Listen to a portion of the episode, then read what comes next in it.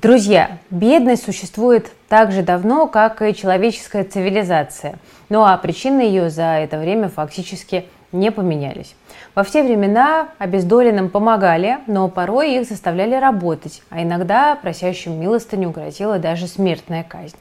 Несмотря на то, что к 21 веку люди придумали десятки способов нищету победить, 700-800 миллионов людей, к сожалению, до сих пор крайне бедны. Почему? Вы смотрите Invest Future, с вами Кира Юхтенко. Давайте попробуем разобраться.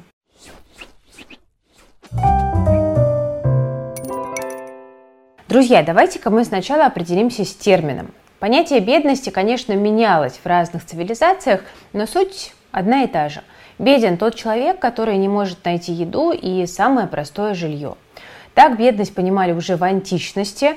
Э, об этом говорит доктор экономических наук Александр Сафонов. Например, в Древнем Египте человек, который остался без земли, работы или крова, мог пойти в так называемый дом жизни. Это что-то среднее между приютом и государственной школой.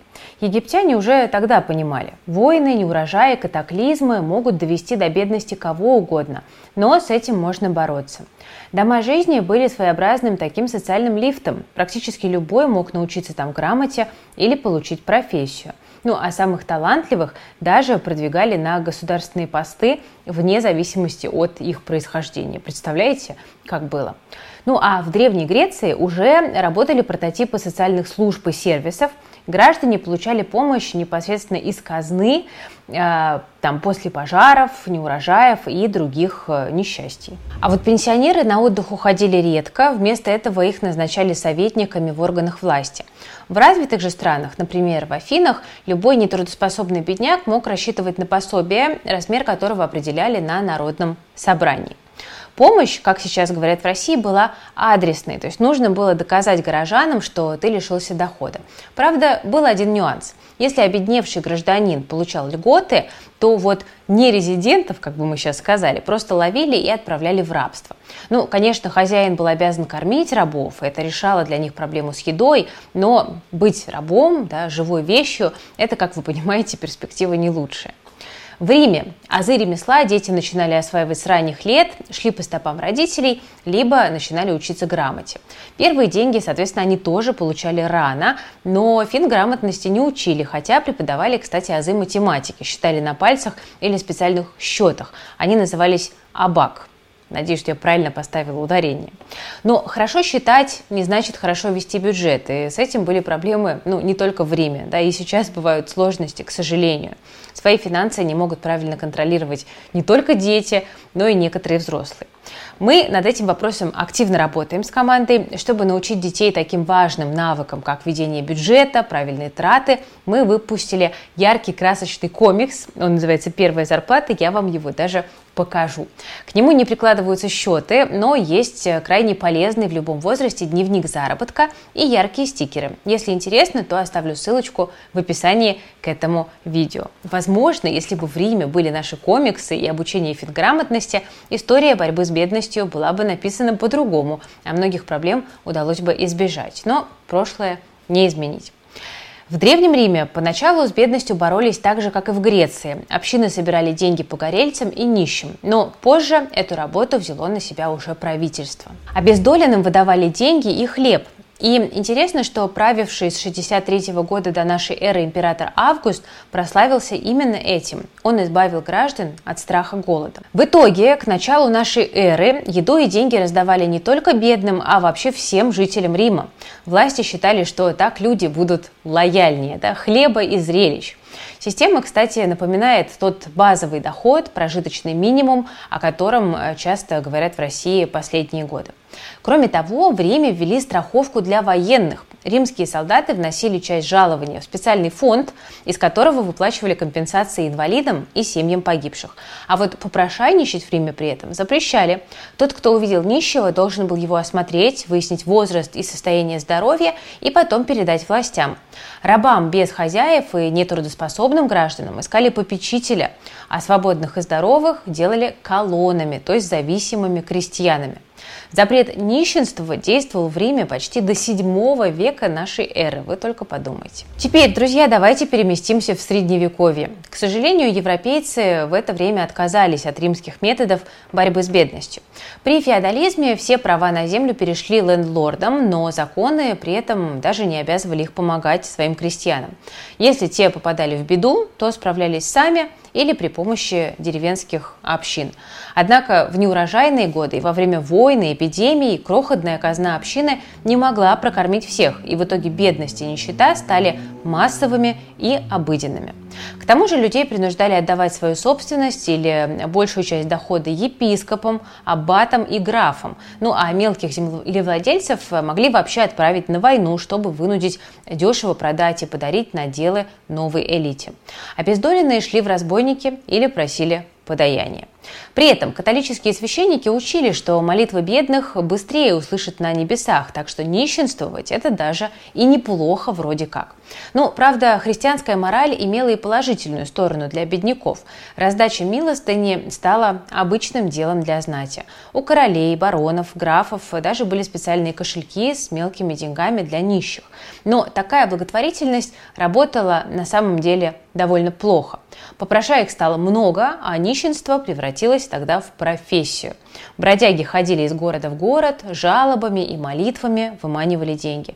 За несколько веков у них появились даже свои правила и традиции, и к началу второго тысячелетия нищие стали настоящим цехом со своими законами и иерархией. И все это привело к тому, что нищих стали бояться.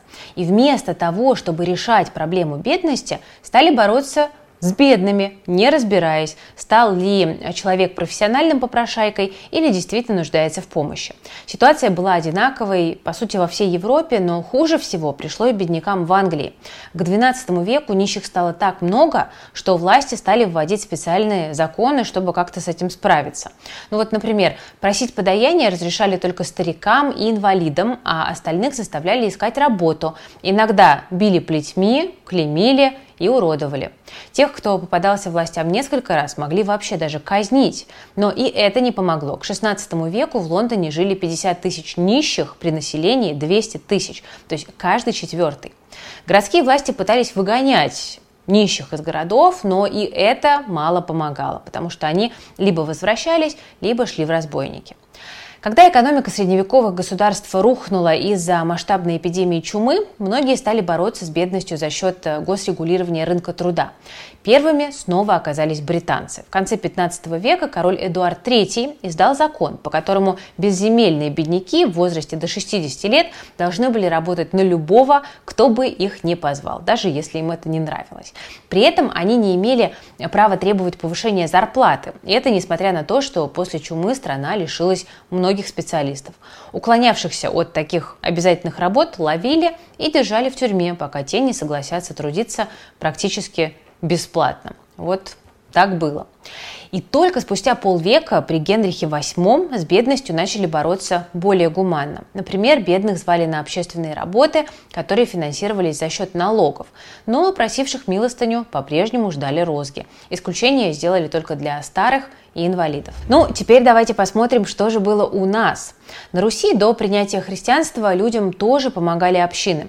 После крещения эту работу взяли на себя князья. Впрочем, простые люди тоже бедным помогали. Благотворительность приравнивали к помощи Иисусу Христу. Во времена Владимира Красное Солнышко убогие, так называли нищих, да, сирые и убогие, получали еду на княжьем дворе, а инвалидам и тяжело больным отправляли повозки с провизией. Часть князей и вовсе готовы были раздать бедным все имущество. Об этом говорят историки. Ну вот, например, князь э, Роман Мстиславович сделал именно так, а сам умер в нищете. Но это скорее исключение. Кроме того, земские общины держали фонд для помощи погорельцам и разорившимся крестьянам. Для больных и пожилых людей работали приюты, оплаченные из этих фондов. А крестьянам в неурожайные годы могли выдавать возвратные кредиты зерном. Затем при Иване Грозном отношение к беднякам поменялось. Иван Грозный будто подсмотрел методику англичан. Нищим тоже стали давать принудительные работы. Реформы Петра I только усугубили ситуацию, к сожалению. А, Петр не любил профессиональных нищих, он считал их бездельниками, их высылали из Москвы, а во время облав часто отбирали имущество и избивали кнутом. Но постепенно отношение к беднякам снова стало улучшаться. Их начали переписывать и распределять между богадельнями. Роль соцслужбы взяла на себя церковь. Только во времена Екатерины II появились госучреждения, например, приказы общественного презрения. Это что-то среднее между приютом, хосписом, работным домом и народной школой. Презрение не через букву «Е», обратите внимание, от слова «присмотреть». Но, правда, российские императоры боролись со следствием, но не обращали внимания на причины. Социальное неравенство, недостаток рабочих мест и зависимое положение большинства крестьян. На самом деле коренным образом поменяла ситуацию с бедностью индустриализация. Попрошаек стало намного меньше, потому что крупные корпорации давали людям рабочие места. Но социальных гарантий и возможностей карьерного роста было немного, а доходы оказались небольшими. Хотя число желающих получить милостыню снизилось, но многим пришлось работать сразу в нескольких местах, чтобы найти деньги, ну, элементарно, на еду и жилье. Бедные начала 20 века были не способны откладывать, конечно же, ну а семьи не могли обеспечить детей всем необходимым. Нищета порождала нищету, и вырваться из ловушки могли немногие. Без дополнительных занятий, хорошего образования и связей человек чаще всего шел по пути родителей. Ситуацию только лишь усугубили Первая и Вторая мировые войны. Экономика многих стран рушилась, люди шли на фронт или работали на оборонных заводах, вместо того, чтобы вспахивать поля, производить товары и учиться. Но политические системы 20 века снова начали менять подход к борьбе с бедностью. Давайте посмотрим, как же это все происходило. Власти Советского Союза полагали, что нищета – это пережиток капитализма. В СССР не будет условий для нищеты и безработицы, нужно просто взять и решить социальные проблемы. Поэтому коммунисты предлагали помощь беднякам в трудоустройстве, э, ликвидировали безграмотность, ввели соцподдержку. Также в стране появился пенсионный закон. Сначала пенсии давали инвалидам Первой мировой и ветеранам революции, ну а в дальнейшем уже всем советским людям. Но, правда, это не помогло. СССР пережил тоже голод в 30-е, а многие люди продолжали жить бедно. После Великой Отечественной войны советскими бедняками занимались органы соцобеспечения или милиция, если человек становился профессиональным попрошайкой, понятно. Нетрудоспособных передавали родственникам, либо же в инвалидные дома, так называемые. Но, к сожалению, социальная поддержка была слабой, об этом говорят тоже многие исследователи э, тех лет, и о серьезной материальной помощи речи, в общем-то, не шло. Часто считалось, что советский человек сам виноват, если ему не хватает денег, и, собственно, сам допустил такое, сам и разбирайся. Потом нищих снова ограничили законами. В 60-е годы ввели уголовную ответственность за тунеядство, нищенство и бродяжничество. Бедняков приговаривали к исправительным работам или даже нескольким годам тюрьмы. Ну, граждане, алкоголики, хулиганы, тунеядцы, кто хочет сегодня поработать? А? Ну, давайте снова вернемся в Европу, но теперь уже более современную. В европейских странах борьба с бедностью шла довольно неоднородно. Кое-где быстро поняли, выгоднее всего строить школы и больницы, давать рабочие места и выделять пособия только тем, кто не может трудиться – инвалидам, сиротам и пенсионерам.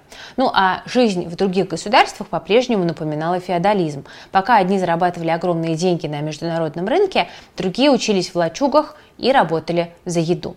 Причем развитые страны часто даже помогали небольшим поддерживать такой феодальный порядок. Ну вот, например, на Кубе до революции правили Соединенные Штаты. Американские инвесторы строили казино, открывали там мелкие производства, использовали э, Кубу для отмывания денег, но кубинцы при этом жили бедно, уходили в криминал или работали за копейки в иностранных фирмах. Куба – это такой очень яркий пример. Возмущенные бедностью и социальной несправедливостью люди охотно присоединялись к Фиделю Кастро и Че Геваре, и благодаря этому к власти пришли коммунисты. Массовые волнения в 20 веке вообще часто вспыхивали и до сих пор вспыхивают именно там, где власти о бедных людях не очень-то заботится. При этом во второй половине 20 века появились так называемые гибридные страны, которые использовали для победы над нищетой опыт социалистов и капиталистов. Тут хороший пример – это, конечно, Швеция. В стране высокие налоги, 43% ВВП, э, в России 30%. Причем большую часть тратят именно на обеспечение социальных гарантий. Вообще, власти в скандинавских странах добиваются стопроцентной занятости населения, равной оплаты труда для мужчин и женщин, низкого уровня коррупции. Изменилось и понятие бедности. В Швеции человек считается бедным, если не может покрыть непредвиденные расходы, э, ест мясо или рыбу реже, чем раз в два дня и не получает недельный отпуск хотя бы один раз в год. Вот такие критерии. Кстати, напишите, как у вас с этим, проходите или нет. Черта бедности ниже 12 тысяч шведских крон, это около 60 тысяч рублей. То есть, получается, по шведским стандартам в России почти все бедные. При этом за аренду однушки шведы платят около 30 тысяч рублей. На еду в месяц уходит 18-25 тысяч. Что же до России, то тут официально бедными считают людей с доходом ниже 14 тысяч рублей в месяц, около 12 тысяч для пенсионеров. Средняя стоимость аренды квартиры по России 19 тысяч рублей, а на еду россияне тратят от 7,5 до 20 тысяч в месяц, ну, в зависимости от региона. В среднем по миру бедность определяют иначе. Всемирный банк использует социальный порог бедности. Для беднейших стран это э, чуть меньше 2 долларов в день. Для остальных государств его считают по сложной формуле. Половина медианного уровня потребления плюс 1 доллар в день. Абсолютной победы над нищетой, впрочем, пока никто не достиг. В тех же скандинавских странах бедность сильно зависит от безработицы. Ну а во внешне благополучных Соединенных Штатах бедными могут быть до 40% людей при официальных там примерно 12%. Мы с вами о многом поговорили, но еще не коснулись Китая. Давайте же посмотрим, что там. И это, между прочим, единственное государство, которое заявило о полной победе над бедностью. Но, как говорится, есть вопросики. Китай пытался ликвидировать нищету последние, на самом деле, уже 40 лет. И это было непросто. В 80-е годы в стране проживало около 770 миллионов э, людей за чертой бедности.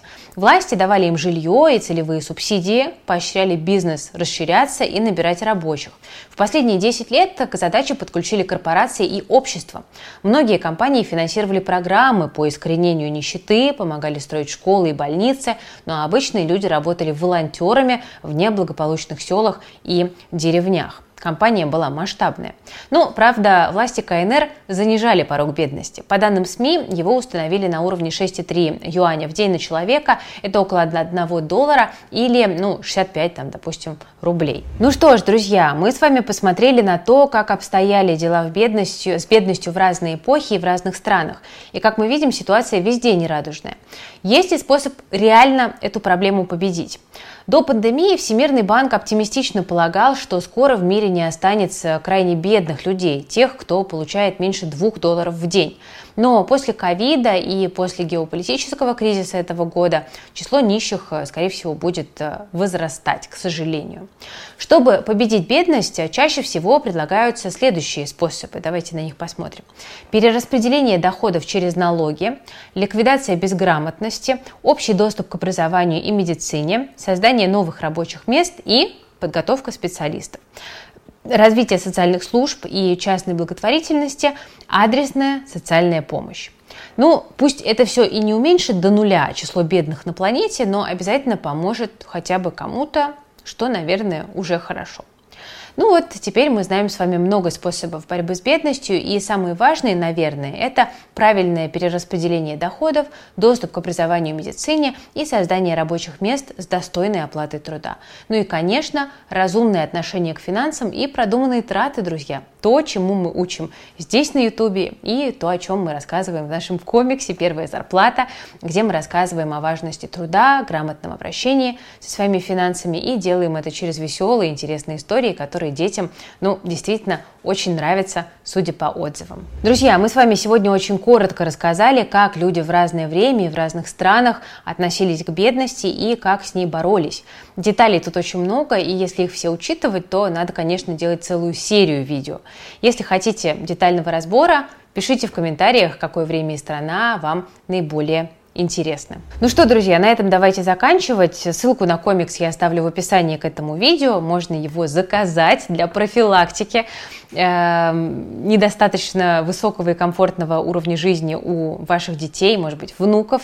Ну, а я на этом буду заканчивать. Ставьте лайк, если наш исторический экскурс понравился. Подписывайтесь на канал Invest Future, жмите на колокольчик, ну и делитесь своими впечатлениями и мыслями в комментариях. Мы с командой все внимательно читаем.